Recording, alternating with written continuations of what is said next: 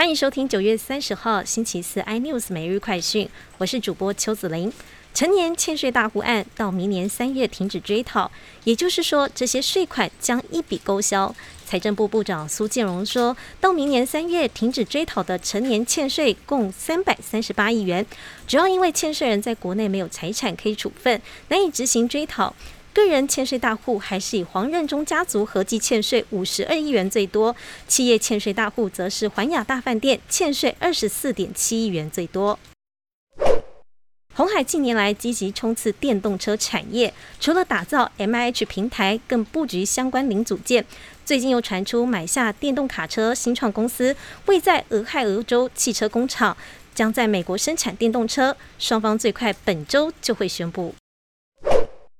BNT 疫苗今天凌晨再到货五十五万剂，红海创办人郭台铭也预告明天还会有六十多万剂，以及预估四号到货二十多万剂。指挥中心发言人庄仁祥表示，BNT 将放在第十一轮，开放给第九类对象，十二到二十二岁以及四十九岁以上民众接种。第十一轮将开放 BNT 和 AZ 两种疫苗。